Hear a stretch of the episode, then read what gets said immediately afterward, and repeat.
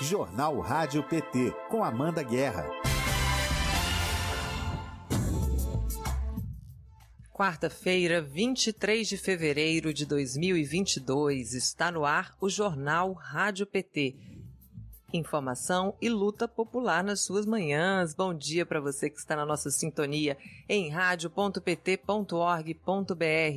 no Facebook ou aqui na TV PT no YouTube. Bom dia, Ludium. Bom dia, Amanda elegantérrima. Guerra. Bom dia, povo de Lula e de luta. É nós. Espalha pra geral. Bom dia, Lucinha, que está aqui na interpretação de Libras. Daqui a pouco a Viviane também vai entrar aqui para somar. Eu sou Amanda Guerra e falo com você ao vivo do estúdio da Rádio PT. O nosso jornal vai até às 10 da manhã na frequência do Partido das Trabalhadoras e dos Trabalhadores.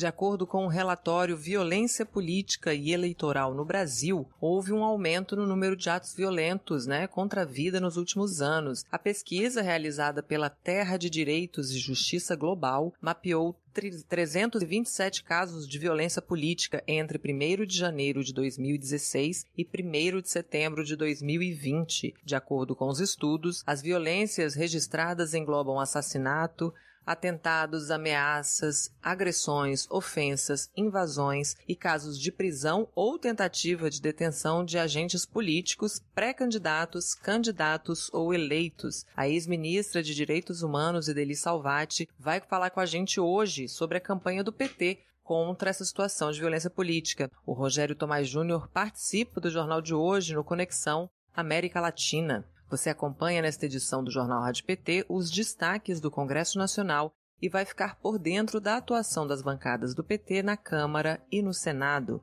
E vai saber também o que será notícia hoje no portal do PT Nacional. Participe com a gente enviando mensagens e perguntas para o nosso chat Democracia no YouTube ou pelo WhatsApp da Rádio PT, que é o 61 9316 1527. 61 9316-1527. Vou pedir para vocês se inscreverem aqui no canal, curtir esse vídeo, ativar o sininho de notificações.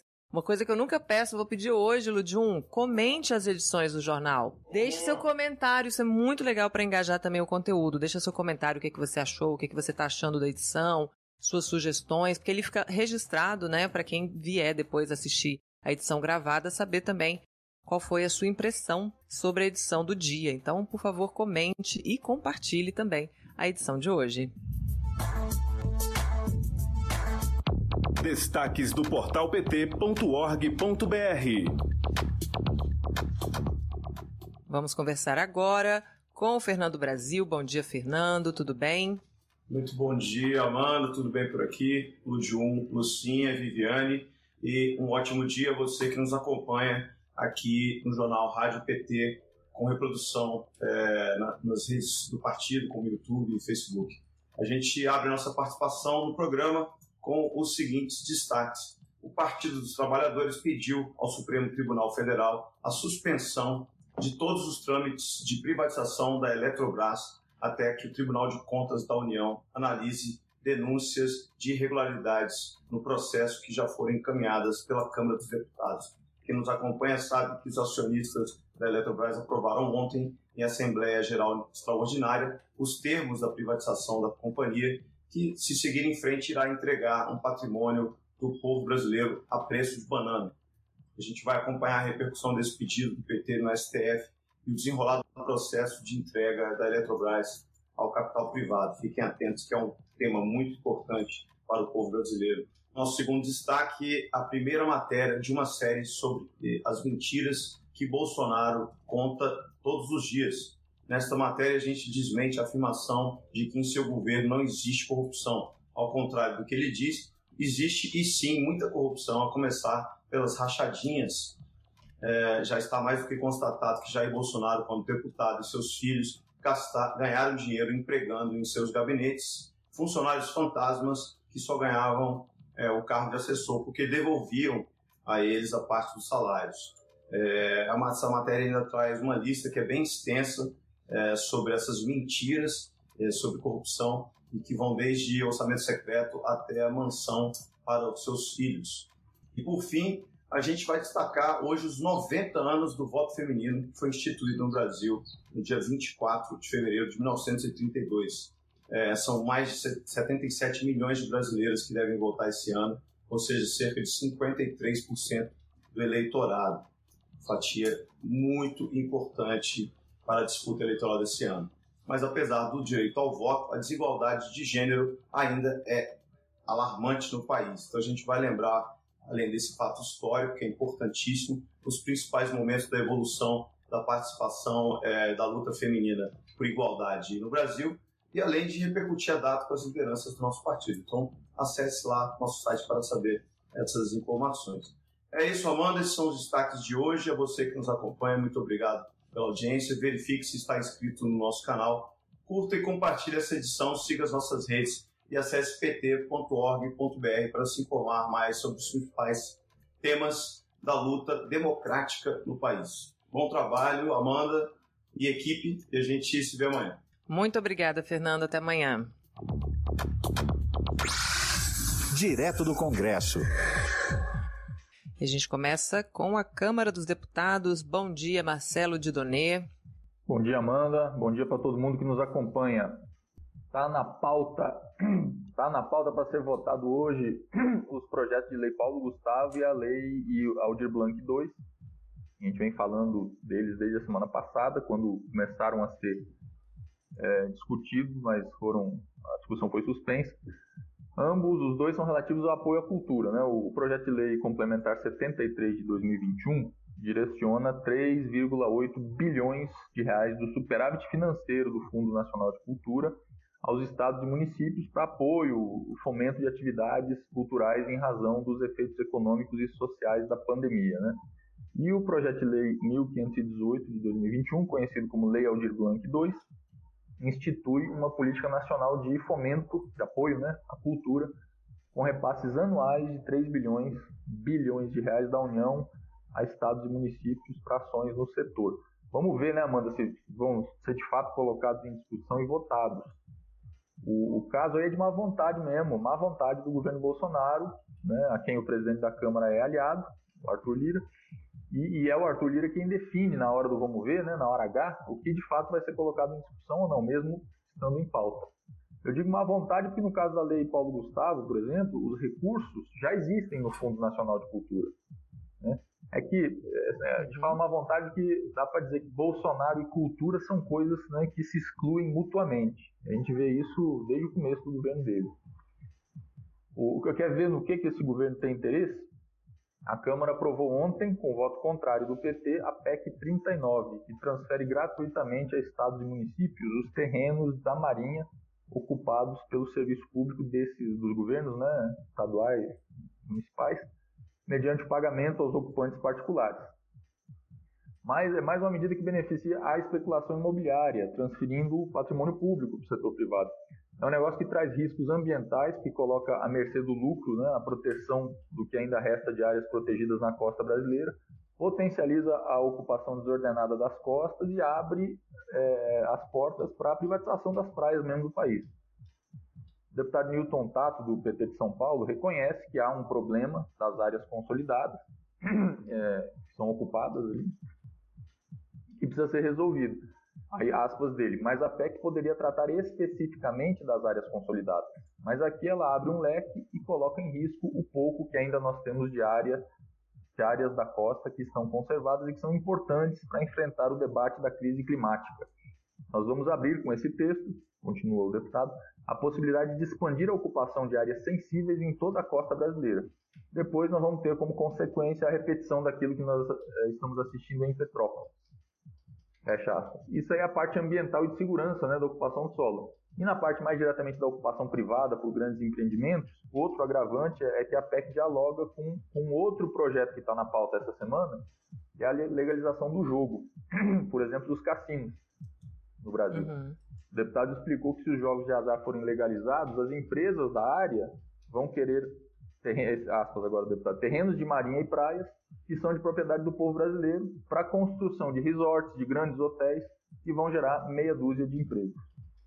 E, e isso por, só, por si só já desmascara o argumento de quem defende a PEC, que eles mentem dizendo que ela vai favorecer os mais pobres, porque tem áreas que de fato são ocupações de vilas de pescadores e tal. Isso precisa de fato ser resolvido. Mas o grosso da coisa é, a, é esse avanço da especulação imobiliária das grandes empresas, ligado com o outro projeto, esse que o deputado citou, de liberação dos jogos. Essa PEC foi aprovada em dois turnos aqui já na Câmara e agora vai ao Senado.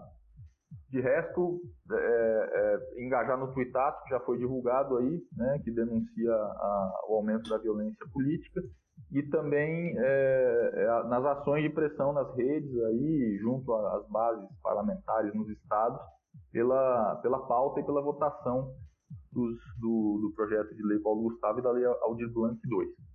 Seguimos em linha, informando aí amanhã e depois.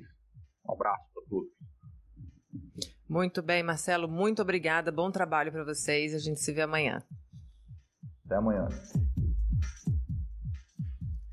Agora é a vez do Senado e quem conversa com a gente hoje é o Rafael Noronha. Bom dia, Rafael, tudo bem? Bom dia, Amanda, tudo bem? Bom dia, equipe, a todos e a todas que acompanham o jornal. Eu começo hoje os destaques do PT no Senado com informações sobre o requerimento do líder da bancada, o senador Paulo Rocha, é, aprovado ontem na Comissão de Assuntos Sociais para a realização de audiência pública com o intuito de debater o PLS 540 de 2018.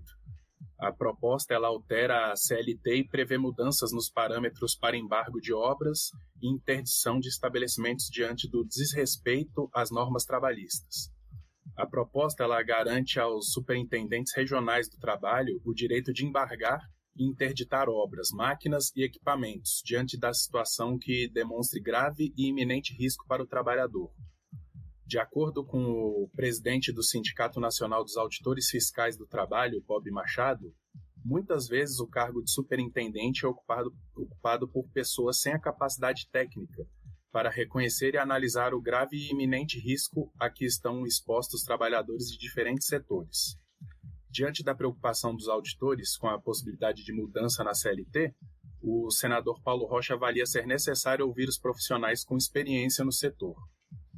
Já na Comissão de Transparência, Fiscalização e Controle, foi aprovado o requerimento de autoria do senador Fabiano Contarato, solicitando à Secretaria-Geral da Presidência da República dados detalhados sobre gastos com cartões corporativos feitos pelo governo federal entre 2019 e 2021. Contarato lembrou que o Congresso Nacional é responsável por processar e julgar as contas da presidência e, de acordo com o jornal Globo, o Jair Bolsonaro gastou mais com, com cartão corporativo do que a gestão anterior. Em três anos de mandato, até 31 de dezembro de 2021, o montante já chegou a 29,6 milhões de reais. Sobre a pauta de hoje, temos dois projetos importantíssimos na pauta. Na Comissão de Constituição e Justiça, os senadores vão discutir o PL 3723 de 2019 a proposta ela altera regras de registro, cadastro e porte de armas de fogo no Brasil. Uma das propostas mais controversas do texto é a inclusão no Estatuto do Desarmamento da categoria caçadores, atiradores esportivos e colecionadores, os chamados CACs. As normas em vigor para os CACs foram definidas em decretos editados por Bolsonaro em 2019 os, os textos eles flexibilizaram a compra e o uso das armas no país e levaram a uma explosão de licenças concedidas e de vendas de armamento e munição pelo país. A expectativa é que a bancada do PT apresente um voto em separado, relatório para, paralelo ao do relator, para tentar impedir a aprovação desse projeto. E, por fim, no plenário, a expectativa é de retorno dos dois projetos destinados a estabilizar o preço dos combustíveis, o texto do relator senador Jean Paul Prats, para o PL 1472 de 2021, cria a conta de estabilização de preços a ser gerida pelo Poder Executivo. Já o PLP 11 de 2020, também relatado pelo senador Jean Paul, estabelece uma cobrança, uh, cobrança numa única fase da cadeia de produção para uma série de combustíveis e, pro, e propõe que o imposto tenha uma alíquota única para cada produto em todo o país. O senador Jean Paul Prats também incluiu o gás de cozinha na lista de combustíveis com um novo modelo de tributação e estabele estabelecer um prazo para os estados mudarem a cobrança do ICMS. O resultado dessas votações pode ser acompanhado nas redes sociais do PT no Senado e no ptnosenado.org.br. Esses são os destaques, Amanda. Desejo um ótimo trabalho, um ótimo dia para você, a equipe e todos e a todas que acompanham a gente aqui no jornal. Muito obrigada, Rafael. Bom trabalho para vocês também no PT do Senado. Bom dia. Obrigado, até amanhã.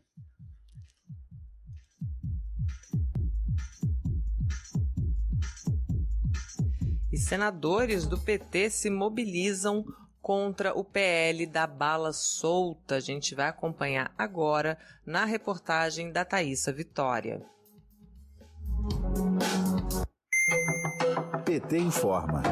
A Comissão de Constituição e Justiça do Senado Federal pode votar nesta quarta-feira, dia 23, o projeto de lei que modifica regras de registro, cadastro e porte de armas de fogo. Se for aprovado, o texto segue para o plenário do Senado. O PT atua para barrar a proposta. Em dezembro, o senador Fabiano Contarato, do PT do Espírito Santo, junto com a bancada, apresentou requerimento para que a Comissão de Segurança Pública seja ouvida. A advogada e assessora jurídica do Senado Federal, Tânia Oliveira, falou em seu podcast Direito e Avesso que estamos vivendo um grande retrocesso no controle e posse de armas no Brasil. Vamos ouvir. Nós estamos vivendo no Brasil, no momento presente, um grande retrocesso nesse controle de porte e posse de armas. Isso porque armar a população é uma meta do atual governo do Brasil, uma das principais bandeiras do presidente Jair Bolsonaro desde a eleição. O número de armas de fogo registradas pela Polícia Federal mais que triplicou nos três primeiros anos do governo Bolsonaro. Desde o início do mandato, foi registrada uma média anual de 153 mil armas novas, um aumento de 225% em relação ao triênio anterior, de 2016 a 2018. Os dados são do Fórum Brasileiro de Segurança Pública. A pesquisadora Michele dos Ramos, do Instituto Igarapé,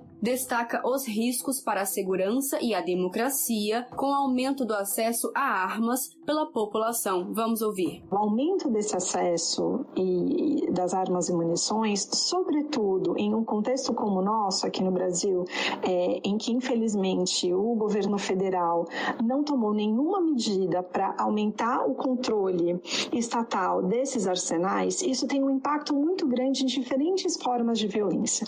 Aí a gente pode pensar, por exemplo, na questão do impacto da disponibilidade de armas de fogo é, nos homicídios, lembrando que no Brasil cerca de mais de 70% dos homicídios são cometidos por armas de fogo, nos feminicídios, nas dinâmicas é, da violência doméstica e na questão do controle territorial do crime organizado, que em diferentes regiões do país passa pelo poderio bélico dessas organizações.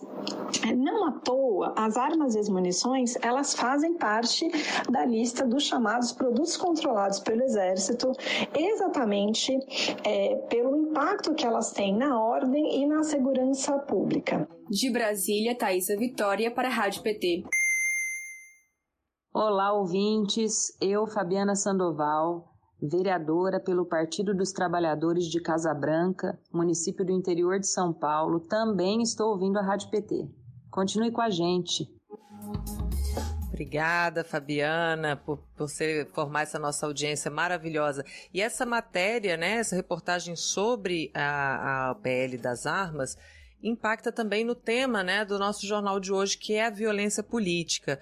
Falar nisso, gente, engajamento aqui, ó, nosso tuitaço, que foi lançado hoje, é, com a, a hashtag aqui, ó, combate à violência política. A gente está em quarto lugar dos assuntos mais comentados. Ó, quem tiver aí nas redes sociais, estiver no Twitter, por favor, fortaleça aí esse discurso. Isso é muito importante. E a gente sabe com mais armas na rua também, esse tipo de violência particular em ano de eleição tende a aumentar. E é sobre isso que a gente vai conversar agora, na nossa primeira entrevista do dia. PT tá on. O Diretório Nacional do Partido dos Trabalhadores e das Trabalhadoras quer, quer combater a violência política no Brasil e, para isso, promove campanha de enfrentamento e conscientização. Vamos saber os detalhes agora com a ex-ministra de Direitos Humanos, Ideli Salvati. Bom dia, Ideli. Bem-vinda mais uma vez ao Jornal Rádio PT. Muito bom dia, um grande prazer estar mais uma vez aqui com vocês, Amanda. Quero mandar o meu beijo carinhoso né, a todos que estão acompanhando este importantíssimo né, canal de comunicação que é a Rádio PT ou TV PT. Eu estava acompanhando aqui né, as reportagens que vocês estavam colocando dos projetos que estão em tramitação aí no Senado, todos eles, né, vários deles relacionados a esta questão absurda, né, de, de, praticamente liberou geral. Né? As uhum. armas, uh, assim, no Brasil, tem uma liberação praticamente geral, incentivada, inclusive, e reportagens também dão conta de que boa parte né, destas armas legalizadas, né, entre aspas, elas estão indo para a mão né, da milícia, do crime organizado, da bandidagem em geral. Né? Então, é realmente algo extremamente preocupante e que tem tudo a ver com o que a gente está passando no país, né? A gente tem um presidente da República que uh, nunca escondeu, nunca escondeu, né? Inclusive utilizou como uh, assim símbolo de campanha a arma, a arminha na mão, né? E uhum. então é, é, exatamente esta a, a ideologia que está que tá vigendo, né? Que está em vigor, infelizmente, propulsada pelo, pelo, pelo mandatário maior né, da, da, uh, do país. Então, é, é, é extermínio, é, né, é, é, enfrentamento, é na bala, é na violência. E isto né, uh, a gente acompanha não só no cotidiano, né, na, nas questões familiares, nas questões de vizinho, nas questões de trânsito, uh, de bairro, qualquer, uh, qualquer desentendimento né, pode gerar algo violento que, que leve à morte ou, ou né, sofrimento às pessoas, e isto se reproduz também de forma crescente e acentuada na, na política. Porque na política também está assim. É, estão incentivando, é, é, gente, é incentivar grupos de pessoas invadirem hospitais, uh, invadirem um, um, ambientes públicos, entende? Os anti-vacina, uh, reações, entende? Em locais públicos onde se exige a máscara. Então, assim, a, a violência que está colocada, está disseminada, uh, nós estamos aí levantando, né? E o Diretório Nacional do PT já vinha acompanhando esta questão muito atentamente desde a metade do ano passado, né? A gente já vinha, porque é, é, é, é impressionante a quantidade de casos, né? De, de, de vereadores, vereadoras, deputados, deputadas entende, eh, candidatos né, que uh, sofrem cotidianamente violência política. E, e, é uma forma, obviamente, de calar, né, de, de fazer um enfrentamento, porque é assim, é uma violência política, Amanda, que ela é, obviamente, generalizada na sociedade, né, incentivada por tudo que, que nós estamos vivenciando, mas no caso dos parlamentos, ela tem foco fundamentalmente uhum. são mulheres, pretos e pretas, LGBTs, jovem e quem tem posição mais de, né, de esquerda. Então, é uma violência política direcionada. É uma violência política para não permitir atores políticos, entende, que não interessam a eles. Né? A, a, e é uma continuação, né? O, e dele é uma continuação do que a gente já vê, já vive. Brasil, né, Amanda? Isso, o que a gente já vive em sociedade, né? A exclusão é. dessas pessoas, mulheres, jovens, LGBTQIA+, né, é, nordestinos, pessoas de esquerda. A gente já vê que isso acontece, negros e negras, na nossa sociedade e eles é, é, também têm menos representação, têm menor representação nesses espaços de poder. E aí eu queria entrar num, num, num assunto interessante, porque o PT tem investido muito nessas candidaturas particularmente para este ano? Porque o clima está pesadíssimo, vai piorar, né? A gente viu que as pessoas não estão para brincadeira, quem está promovendo a violência, tanto no ambiente digital quanto nas ruas, não está brincando. E a gente vê essa resposta do partido. Eu queria que você falasse desse investimento também do PT na representa maior representatividade desses públicos para essas candidaturas agora em 2022. E depois a gente volta na campanha da violência política, já que você entrou nesse assunto. Amanda, é, foi muito importante, sabe? Porque isso daí eu acho que a guinada, né? Assim, a, a, a uhum. mudança e a visibilidade da mudança se deu na eleição de 2020. Porque se você pegar né, a, a, a lista dos vereadores e vereadoras eleitos, eleitas no país, principalmente, entende, em cidade capital, cidade né, que tem segundo turno, cidades maiores, mas também em cidades muito pequenas. A quantidade, né? Uh, nós elegemos a maior quantidade de mulheres, nós elegemos a maior quantidade de pretos e pretas, LGBTs, QIA+, então, juventude. Então, assim, é, eu acho que isso já vem da eleição de 2020, esta rapaziada nova, entende? Chega com gás, né, com vontade, fazem, né, com toda a energia e razão uh, o enfrentamento e, obviamente, uh, os que não querem dar espaço, né, para todos e todas e todos, né, uh, obviamente se colocam nesse caráter violento de combater violentamente. E isso acontece, né, porque agora para esta eleição e o Luiz Inácio tem dito muito isso, né? Nós precisamos apostar nas mulheres, apostar nos jovens, apostar nos pretos e pretas, apostar, ou seja, na LGBT. O, o, o próprio presidente Lula está dizendo que o partido tem que dar mais espaço ainda para uh, esta representação, né, que é tão importante porque ela demonstra a desigualdade, a exclusão, entende? A, a, a, a esta, esta coisa impressionante, né, que vem do, dos mais de 300 anos de escravidão, entende, do patriarcado, do, da concentração de renda, de propriedade e, e, né, e, tudo isso que é característico, né, do, do, do nosso país, uh, ele, ele se apresenta exatamente nesses grandes contingentes de população que eu odeio quando chamam de minorias, né?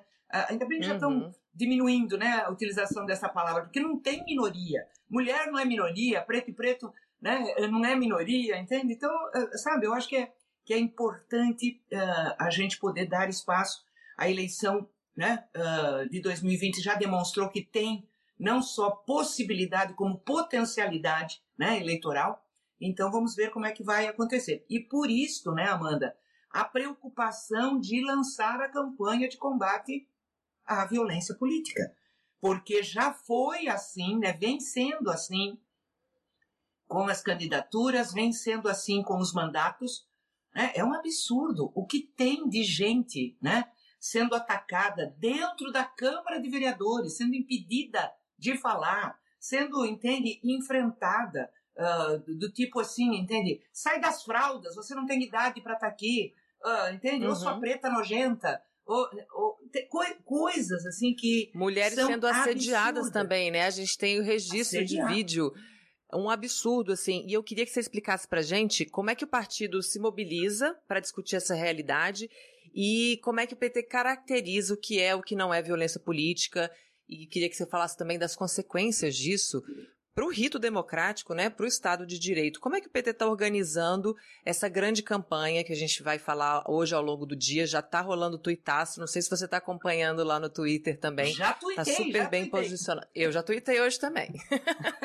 já, colo já colocamos aqui para o público também participar. Como é que o PT está organizando tanto a campanha e mapeando essas situações de violência para a gente identificar e, e ter consciência né, do que está acontecendo no dia a dia das câmaras, enfim, desses espaços todos onde a violência política acontece? Bom, Amanda, como eu já disse, nós não estamos começando hoje, né? No ano passado, já na metade do ano, por conta né, de um conjunto de agressões, violências, ameaças uh, que estavam sofrendo vários né, uh, vereadores e vereadores, não só do PT, né, só do PDT. Aliás, quando você pega a lista, você vê que ela, ela tem foco, obviamente, tem um, um contingente maior do PSOL, né, do PT, do PSOL, do PCdoB, mas atinge até uh, partido de direita, entende? Tem até mulher uhum. de direita sendo né, uh, atacada. Então, nós já começamos o ano passado uh, com uma audiência pública que o nosso deputado Carlos Veras, presidente da Comissão de Direitos Humanos, realizou. Então, nós trouxemos as vítimas, entende? Foi feito todo né, uma apresentação e foram tomadas algumas providências, mas, obviamente, nada de muito contundente aconteceu. Os casos continuaram crescendo, nós levamos o assunto para o Diretório Nacional e aí foi feita uma, uma resolução. Tá? Foi constituído um grupo de trabalho para encaminhar as ações e as articulações de combate à violência política. Né? Então, quem é que está envolvido com isso no, no PT? Né? É a Secretaria de Assuntos Institucionais, né, o Joaquim Soriano, a Secretaria de Mulheres, a Anne Moura, a Secretaria LGBT, a Janaína, a Secretaria de Combate ao Racismo, o Martius, a Secretaria de Juventude, a Nádia, o Setorial de Direitos Humanos, o, o Renato Simões, a Fundação uhum. Perseu Abramo, na pessoa da, da vice-presidente a Vivian Farias, e o NAP Mulher, na pessoa da nossa ex-ministra Eleonora Minicucci. Mas compõe ainda esta comissão, né, este grupo de trabalho, uh, toda a nossa assessoria da Câmara, do Senado, né, que, que tratam né, os temas de direitos humanos e, e tal.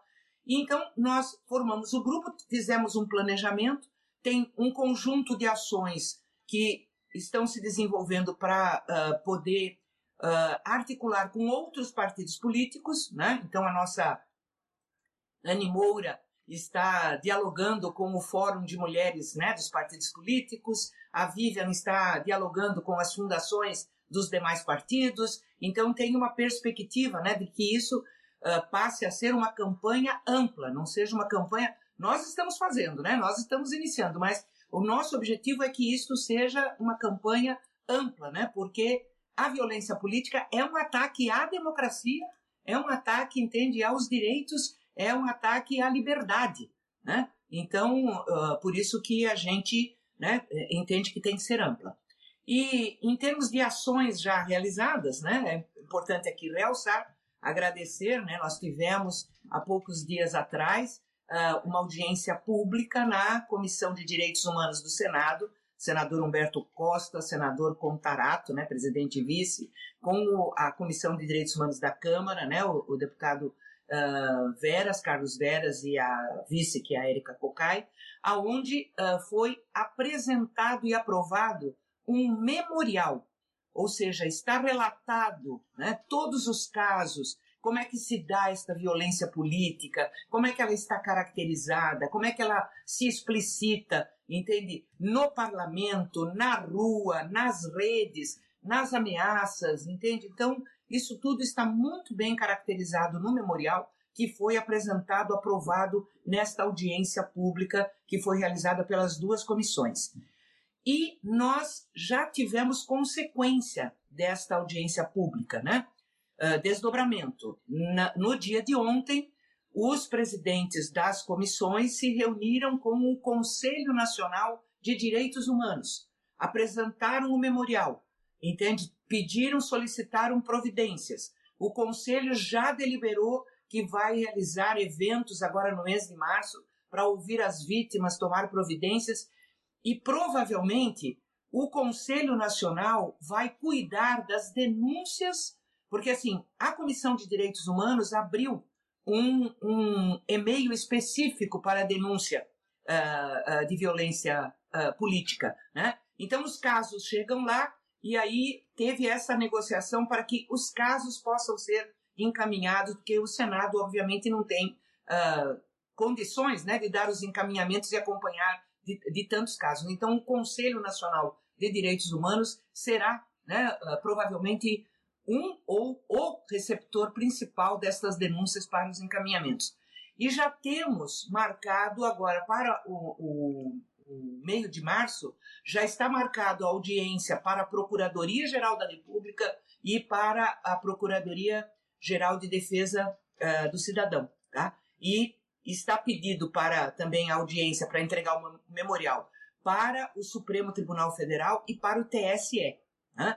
Então, é um conjunto de atividades né, que aí nós uh, trabalhamos, estamos trabalhando em conjunto com a Comissão de Direitos Humanos né, do, do, do Senado e da Câmara para poder desenvolver. E hoje nós lançamos a campanha de comunicação né, e de orientação. Isso. Né, a gente vai falar disso hoje. Eu vou mostrar também aqui a arte já para fazer esse convite. Para quem está chegando agora, a ex-ministra de Direitos Humanos, Ideli Salvati, está ao vivo no Jornal Rádio PT de hoje. A gente está falando dessa campanha ampla e permanente do partido para combater a violência política no Brasil. Tem um monte de mensagem para você aqui, como sempre, né, Ideli? Você que é, é requisitadíssima. Quando você aparece aqui, Olha aqui o, o, o Silvia Mello falando bem-vindo, Ideli. Combate, aí já fez a hashtag aqui, combate à violência política. Josi Negreiros, lembrando que você foi secretária de Relações Internacionais também e uma senadora muito atuante, como todos os nossos senadores da bancada. E ela está dizendo também que você é uma mulher maravilhosa e guerreira que faz muita falta no Senado. Aí, ó, fica a dica. E Deli, estamos sentindo saudade de você no Senado. Bom dia, nobre companheiro Ideli. É aqui o recado do José Francisco Gomes Ferreira. O, o, o, Paulo Carvalho também, que fala lá de Corumbá, Mato Grosso do Sul, dá um bom dia para você.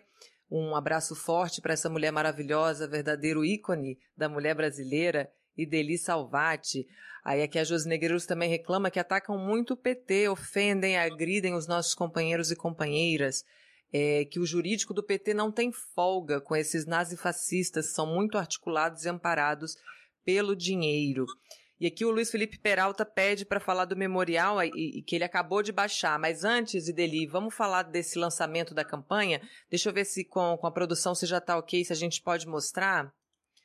Já está ok aí, Dani? Vamos mostrar. Para quem está no YouTube, vai aparecer aqui, ó. Hoje tem live, gente, às sete da noite, hoje, quarta-feira, contra qualquer tipo de violência política aqui, a gente contra a impunidade. Hoje tem o lançamento, eu tenho mais detalhes aqui. A mediação é dessa nobre companheira Ideli Salvati, maravilhosa, vai estar aqui mediando os participantes. A presidenta nacional do PT, Gleisi Hoffmann, Joaquim Soriano, que é secretário nacional de Assuntos Institucionais do PT, a Nádia Garcia, secretária nacional de Juventude do PT, o Mártios Chagas, que é o secretário de Combate ao Racismo, Janaína Oliveira, secretária nacional LGBT do, país, do, do partido, e a Anne Moura, a Anne Moura de, de, das Mulheres, e Renato Simões, que é do Setorial de Direitos Humanos. Fica aí o convite, hoje às sete da noite, ao vivo. A Ideli vai mediar essa conversa tão urgente, né? Esse assunto tão urgente. A pedido aqui do nosso ouvinte, Deli, para você falar um pouquinho mais sobre esse o memorial, né? Que ele acabou de baixar, inclusive quem quiser baixar o memorial, ele está disponível lá no site do PT. Agora aí dele vai falar um pouquinho mais sobre esse documento. Bom, em primeiro lugar, antes de comentar o memorial, eu quero comentar o Senado, né? Agradecer aí os, né, as referências positivas, né, muito carinhosas e dizer assim: eu tenho saudade só de uma coisa lá do, do Senado, só uma, porque todo mundo acompanhou lá, não foi um período fácil, nem a vida não foi tranquila para mim em nenhum momento. Eu só tenho saudade daquele microfone. Ai, como era bom usar aquele microfone. E agora tem o microfone da TV PT, da Rádio PT. Então, gente, vamos tocar, né? E, e eu queria uh, falar que o memorial é uma peça muito importante. Tá? Primeiro, porque contextualiza. Né? O memorial inicia contextualizando é, a violência política crescente, por que, que ela cresce, quais são os objetivos de quem a executa, quem a pratica, né? e dá uh, realce para as diversas formas de violência política e os principais focos da violência política né, que eu já realcei aqui, que é, é, é violência política, ampla, geral e restrita, pero, uhum. pero mulher tem, né, uh, eles têm uma predileção por atacar mulheres, pretos e pretas, LGBT, LGBTQIA+, entende? Juventude, de esquerda, né? Então, uh, isso tudo está na, nesta contextualização inicial do memorial. Mas o grande objetivo do memorial é fazer o relato dos casos. Então, no memorial, nós temos, entende? Nós só pegamos de 2020 para cá. Até porque outras organizações, como Terra de Direitos, entende? O Instituto Marielle, outras organizações com as quais a gente está também né, trabalhando em conjunto, eles já têm estudos, entende? Eles já têm levantamentos, uh, principalmente até 2020. Então, por isso que nós focamos de 2020 para cá. E o memorial, ele é uma peça em aberto. Ou seja, aconteceu algum caso, a gente tomou conhecimento, ele vai ali para. Né, ele é uma, uma peça em, em construção permanente. Né? Então, nós tivemos, por exemplo, agora nos últimos dias, dois casos, entende? Já, já foram lá para o memorial. Então, a gente está permanente, já passa de uma centena, né? E permanentemente nós estamos uh, atualizando. E o memorial também deixa bastante claro, uh, pelos casos descritos, é assim, 80% dos estados brasileiros têm algum caso. Tá? São pouquíssimos, entende? É, é, que a gente que a gente tem que a gente tem conhecimento, né? Porque pode pode ter ocorrido e a gente não ter uh, não ter sido noticiado, não ter sido notificado. Então são poucos os, os estados que não têm. Como eu já disse, a gama de partidos é muito, muito, muito grande. Tá? Tem partidos com, uma, com um número maior. Né? Uh, ah, PT em primeiro lugar, PSOL, né? PCdoB, PDT e tal, porque também esta, este número de casos também é, é proporcional à, à, à, quantidade né, de parlamentares que uhum. uh, cada um dos partidos tem. Mas uh, o memorial ele, ele é esta radiografia da violência política, né? Contextualiza e dá a radiografia. E quando você faz a leitura dos casos, entende que tem um pequeno relato do que, que é, do como é que foi a violência, como é que ela se deu, é, gente, é assim de arrepiar, entende como é que as pessoas conseguem trabalhar, produzir, fazer política num ambiente tão nocivo, né? Tão raivoso, tão absurdo, né, como esse que está construído no nosso país. Olha que precisa ter garra, né? Precisa ter garra. Coisa que, obviamente, as mulheres, os pretos, os pretos, os LGBTs, a juventude e o pessoal de esquerda tem, né? Então, por isso que a gente está nessa, né, nessa campanha, esperando, né, uh, que mais partidos, por exemplo, na audiência uh, pública lá no Senado, foi muito interessante uh, porque falou pelo Fórum das Mulheres dos Partidos Políticos, uma velha dirigente, uma velha dirigente, uma uh, experiente dirigente do PDT, né? Desculpa aí, eu, né? serve para mim. Uh, e ela foi, mas ela fez uma fala assim: a violência política está dentro dos partidos também, entende? Está dentro dos partidos também. As, né, as mulheres, entende? A juventude tá, também não tem espaço. Aí ela relatou o caso né, específico. Uh, o PDT tem o quê? 40, 40 anos? Né? Mais ou uhum. menos a idade quase do PT. E pela primeira vez, primeira vez que uma mulher é vice-presidente. Ainda bem que no PT a gente já tem presidenta, né? Entende? Já Mas é a primeira vez que uma mulher ocupa a vice-presidência do PDT. Então, sabe assim, a violência política, ela se dá uh, muitas vezes também, não é da forma violenta, assim, ostensiva, né? Às Mais vezes sutil, é sutil, né, Deli? Né? Sutil, como não dá espaço, não dá atenção. É, você fala, né? Você fala, uh, as pessoas fazem de conta que não, não, não, ouviram o que você falou. Aí, cinco minutos de, de, depois, entende? Um homem branco, né? Fala, ah, fala a mesma, mesma coisa. coisa. Ai, Nossa, Ai, que, que ideia incrível! E assim, eu não é participei é vida, dessa audiência, mas eu não participei dessa audiência, mas eu tenho certeza que isso foi levantado, e dele que entre os poderes, o único que não teve representação presidência feminina foi o legislativo, né? Isso é interessante, porque a gente já teve a presidenta Dilma, já teve presidência também é, no judiciário, mas no legislativo está faltando, a gente tem essa lacuna, e é justamente o ambiente onde mais acontecem essas violências, né? Deputadas, vereadoras, senadoras sendo silenciadas. Então, eu queria que você falasse um pouquinho da importância da gente ter uma presidência no Senado ou na Câmara para o próximo ano, hein? Vamos levantar essa campanha também? Pois agora, para isto ser possível, primeiro nós temos que eleger. Né? E eu acho que aí tem esta fala muito forte né, do presidente Lula. Ele quer né, voltar a ser presidente para fazer mais e melhor. Ele só vai conseguir fazer mais e melhor se ele tiver sustentação política. E sustentação política né, se traduz em uma bancada forte na Câmara e no Senado. Né? O Senado é mais complexo porque esta eleição só elege um senador, né? É, os outros dois de cada estado permanecem. Então é uma, é uma renovação muito pequena no Senado, mas de qualquer forma nós temos que colocar ali como importante, estratégico, ampliar né, a bancada uh, que, que venha a dar sustentação para o presidente uh, Lula. Na Câmara uh, é imprescindível por vários motivos, por vários motivos, né?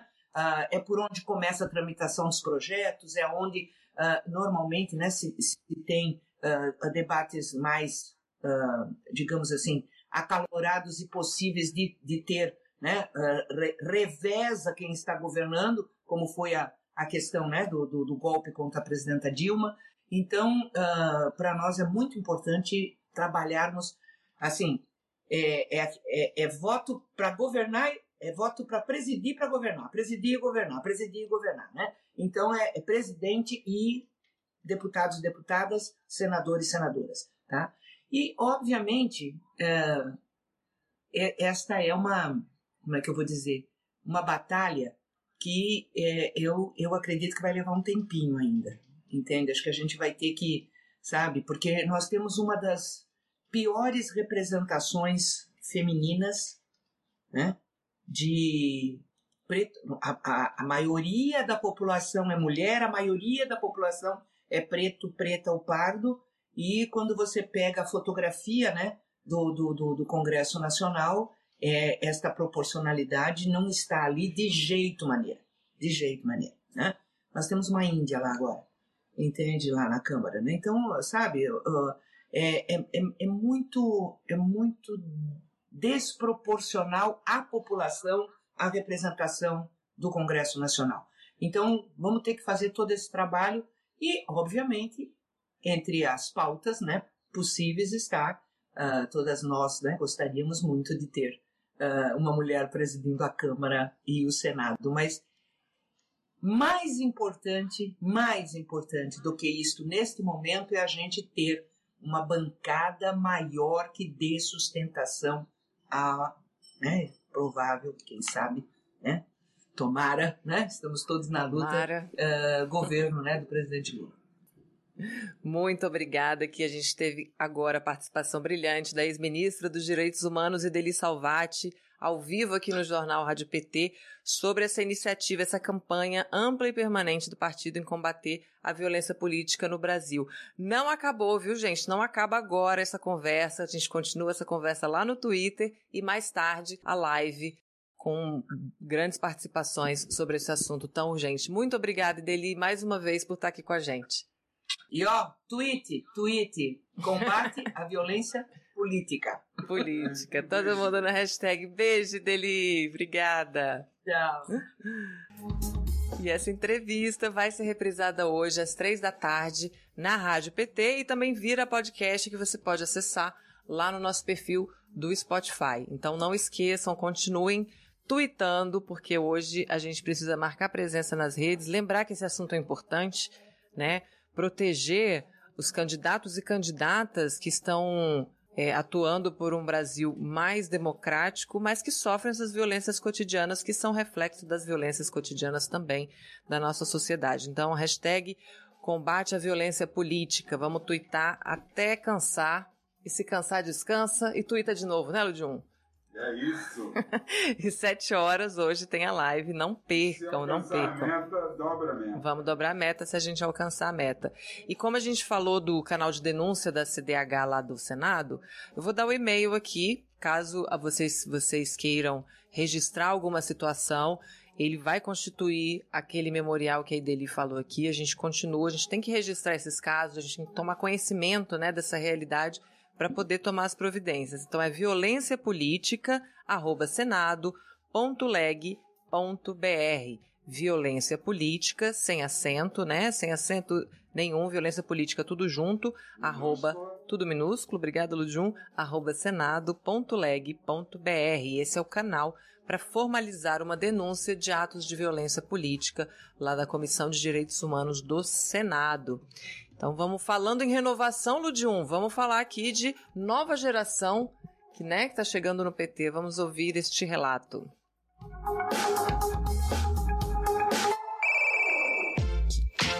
Nova geração. As novas lideranças do Partido dos Trabalhadores nas prefeituras e câmaras de vereadores de todo o país. Meu nome é Eduardo Salum, eu sou vereador pelo PT aqui na cidade de Tatuí, no interior do estado de São Paulo. Eu fui eleito vereador pela primeira vez no ano de 2016, é, com 23 anos. Fui eleito o vereador mais jovem da história da minha cidade. E de agora, no ano de 2020, eu fui reeleito como vereador mais votado da Câmara Municipal de Tatuí. Quando me perguntam em relação às bandeiras do meu mandato, eu geralmente classifico em três partes. A primeira parte é a fiscalização ao executivo, que é o grande papel do vereador. Nosso mandato foi o mandato que mais fez matéria de fiscalização da história da Câmara Municipal de Tatuí é, na última legislatura.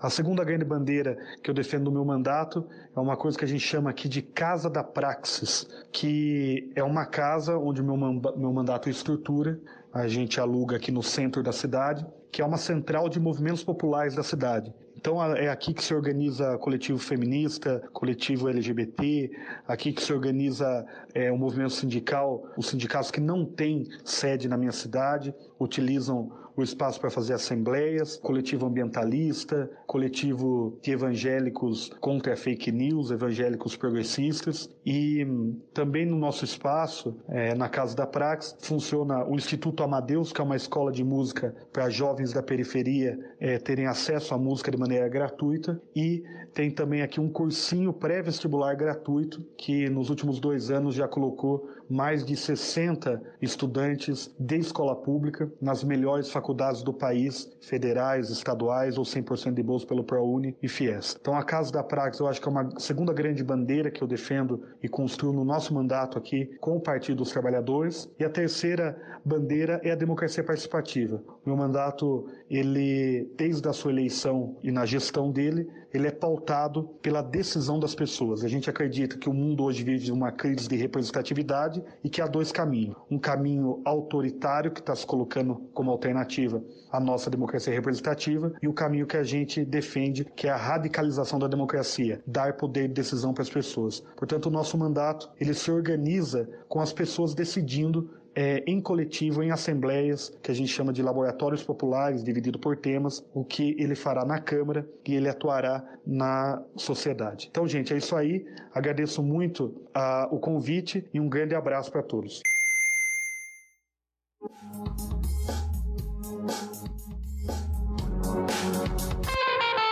Conexión América Latina con Rogério Tomás Jr. Bom dia, Rogério. Bem-vindo mais uma vez. Tudo bem? Bom dia, Amanda. Bom dia a todo mundo do Rádio Jornal. Prazer estar aqui de volta e à disposição de vocês.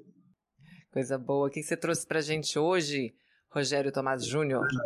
Então, a Argentina está no momento de, entre aspas, pacificação, no sentido assim, são, são, são não tem nada muito novo aqui na, na, no debate político. Tem vários, como eu falei semana passada, vários processos aí é, polarizando a sociedade, mas nesse momento não tem nenhuma novidade. Eu trouxe hoje uma notícia que não é exatamente nova, mas que, digamos, se renovou com um novo capítulo, é, que são milionários do esporte e do, do mundo empresarial também, uh, que se recusam, né, que não querem, que criticam uh, o pagamento de impostos, que na Argentina tem é, aumentado em relação às maiores fortunas, né? E tem, eu trouxe três, três casos de, de jogadores de futebol, no caso, dois ex-jogadores e, e, um, na, verdade, todos três ex-jogadores, o Agüero acabou de, esse que está à direita aí, o Sérgio com Agüero, acabou de se aposentar, mas por motivo de saúde, foi detectado uma arritmia cardíaca, então teve que parar a sua carreira. Ele estava no Barcelona, no meio você tem o Carlos Teves, o Carlitos Teves, que jogou no Corinthians, muito é. famoso no Brasil. E aí na, na outra ponta, de terno e gravata, tem o Batistuta, Gabriel Batistuta, que foi o grande artilheiro da Argentina, da seleção argentina nos anos 90, e fez carreira na, na Europa, na Fiorentina e na Roma. Todos eles têm em comum o, a rejeição ao pagamento de impostos, impostos sobre grandes fortunas. Os dois primeiros, o Batistuta e o Teves, eles entraram na justiça no ano passado para não serem obrigados a pagar o aporte solidário, né, a contribuição solidária sobre as grandes fortunas, que foi revertido para o combate ao Covid, combate à pandemia do coronavírus.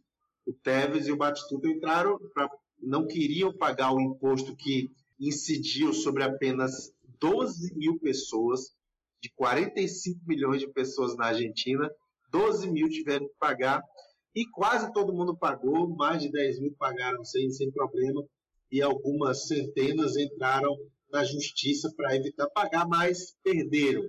Felizmente, nesse caso, a justiça deu, deu ganho de casa a uma, a uma legislação, uma lei que foi aprovada pelo Congresso, debatida e aprovada pelo Congresso, na, na Câmara e no Senado, e, portanto, eles tiveram a causa perdida. O com Agüero é mais recente, ele está ele, na verdade, para ser bem justo, ele não se recusa a pagar. Ele tá, digamos, ele diz que é injusto, ele tem criticado bastante uma outra lei, é a lei sobre uh, os bens pessoais. Aqui na Argentina, além do imposto de renda, você tem uma lei sobre patrimônio pessoal, que é uma alíquota bem pequena, que passou de era de 1,25% e vai passar agora para 1,5%. E isso acompanha o movimento mundial que vários países da Europa, nos Estados Unidos existe um movimento por isso também, de aumentar a cobrança sobre os mais ricos no momento de crise, no momento de de dificuldade econômica global. E o Agüero tem disparado contra essa lei na Argentina, essa lei de, de patrimônio pessoal, e tem recebido fortes críticas. Uma, eu, em geral, o pessoal está falando que tem, é o imposto sobre o egoísmo. E é isso que ele está uhum. tendo que lidar, sendo chamado de egoísta. Tem até uma outra foto que eu mandei aí, do Batistuta. O Batistuta, hoje ele é empresário do, do ramo do agronegócio em Santa Fé, na província de Santa Fé, que é uma província muito forte no agronegócio. Tem um tweet que fez muito sucesso, que é o, ele na frente de um, uma mesa repleta de carnes de um churrasco, e a piada é que o Batistuta faz o churrasco e não convida ninguém, quer comer não sozinho. Não convida ninguém, olha isso. Tem essa imagem aí, produção, para a gente mostrar? Eu vi, ela é ótima. Deixa eu ver se a gente tem essa imagem para mostrar. O Batistuta que, quando, quando jogava, tinha o apelido de Batigol. E agora, o apelido dele nas redes sociais, sobretudo, é Batigarca, que aqui na Argentina tem uma, uma, as pessoas chamam de garca, é, é um diminutivo de oligarca, né? os velhos Olha. oligarcas. E o Batigol está sendo chamado agora de Batigarca, porque não quis pagar o imposto solidário sobre as grandes fortunas para combater o Covid. Não sei se tem a imagem aí, mas enfim, depois eu vou, vou retratar no meu tweet também. E esse, esse, é, esse é o debate. Tem, eu vou, eu vou acrescentar nessa lista uh, os cinco Pronto, aí, filhos aí, do já temos a imagem. Ó, para quem tá, para quem tá no YouTube, deixa eu só, para quem não está no YouTube aqui, vamos só descrever a imagem, é o Batistuta com, isso é uma parrilhada, né, o, o Rogério? Sim, é um super é um churrasco, churrasco, assim. E ele tá segurando dois Muito espetos, assim, super imponente. Carne aqui para umas 40 pessoas, 50 pessoas tranquilamente. E o tweet é Batistuta come, mas não convida. Né? Fazendo essa brincadeira aí do egoísmo mesmo, né? Além de não querer dividir parte da fortuna para socorrer o país no momento de crise, ainda posta né, essas imagens de ostentação. Isso é bem simbólico, né, Rogério? É, pegaram, pegaram a imagem antiga dele e fizeram uma zoeira. Que ele é empresário do, ramo de, de, pecuária, enfim, do agronegócio, e aí fizeram essa, a internet não perdoa, né? Como no Brasil, aqui na Argentina também a internet não perdoa. Uma nota triste, eu dizia, vou acrescentar nessa lista, os cinco filhos do Maradona, filhos e filhas, também entraram na justiça ano passado, para, aliás, em 2020 ainda, para não serem obrigados a pagar o um imposto sobre, sobre a grandes fortunas, o aporte solidário, contribuição única extraordinária. Isso é muito triste porque o próprio Maradona, antes de falecer, ele faleceu no dia 25 de novembro de 2020, ele fez campanha para que o presidente o Congresso aprovassem a lei, aprovassem a lei que criava o aporte solidário é, o mais rápido possível. Ele fez campanha, foi às redes sociais, disse que aquela lei era importante para a população mais pobre do país, e aí foi só o Maradona falecer e os cinco filhos, filhos e filhas, entraram na justiça. Perderam também e tiveram que pagar. Essa lei que ela, ela ela arrecadou mais de 10 bilhões de dólares do país. Então, isso fez uma diferença muito grande para comprar insumos, equipamentos, vacinas e também alguns, alguns percentuais dessa, do aporte solidário, dessa renda extra, foram destinados a investimentos em educação, ciência e tecnologia, enfim. E, mas nota triste que o com Agüero, aliás, o Sérgio Agüero foi, né? Tem, tem um neto, tem um filho com uma filha do uma das filhas do Maradona e ele certamente envergonha também o legado do, do pai. O Maradona sempre ligado à luta popular, sempre do lado do povo pobre. É isso, Rogério. Tomara que a moda pegue, porque aqui também a gente teve é, o surgimento de novos bilionários no Brasil, né? Em detrimento da miséria de tantos. Nada mais justo do que dividir aí esses lucros, né? No momento de, de tanta necessidade. Obrigada pela sua participação mais uma vez. A gente se despede agora. Te agradeço muito. A gente volta semana que vem, que eu quero é, remanejar sua participação, porque semana que vem temos o feriado, né? Na quarta-feira a gente não tem edição ao vivo, mas a gente vai adaptar para a gente ter o Conexão América Latina na semana que vem também. Maravilha, estou à disposição. E na próxima semana, já digo, estarei no Chile. Eu vou participar direto de Santiago do Chile, onde eu vou passar, vou para passar umas três semanas para preparar material sobre o meu livro O Chile de Gabriel Boric, e devo, devo lançar lá para maio. Estava pensando em publicar já em março, abril, mas vou precisar de um tempinho para fazer com calma que o projeto merece. Mas de, nos vemos de Santiago. Maravilha, olha, a gente está ficando muito gente, chique.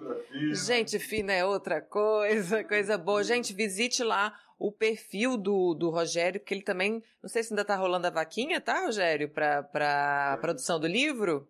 Eu encerrei a, a, a, campanha pelo, pelo Catarse, foi encerrada, mas vou começar a divulgar para quem quiser apoiar com Pix ou outra forma. Vou começar a divulgar nas redes sim. Quem quiser só procurar lá, mandar mensagem direta e eu passo. Aí, Rogério Tomás Júnior escrevendo essa história nova aí que está acontecendo no Chile e que nos deixa tão animados. Muito obrigada, Rogério. Até semana que vem. E a gente também se despede de você agora, mas você pode seguir ligado em radio.pt.org.br ou no nosso Spotify. É só você procurar por Rádio PT para aproveitar os nossos podcasts e playlists. Muito obrigada aos 21 diretórios estaduais do PT que nos apoiam na transmissão do jornal todos os dias aqui pelo Facebook. Eu volto amanhã às 9 horas. Você, enquanto isso, se inscreva no canal, curta os vídeos Comente os vídeos também, que a gente é muito legal que vocês comentem, deixem suas impressões. Às vezes a gente pede uma mensagem aqui no chat, você quer deixar uma sugestão, é, contar o que, que você achou dessa edição do jornal, deixa aqui o seu comentário para gente saber o que, que você achou, né? O que, que a gente pode melhorar sempre. É, acompanhe a nossa rádio também, o portal e as nossas redes sociais. A Rádio PT está no Twitter como arroba Rádio PT Brasil e o PT Nacional está em todas as outras redes sociais e também no Twitter como arroba PT Brasil. Muito obrigada pela sua companhia, pela sua participação e pela sua sintonia. Rádio PT, aqui toca democracia.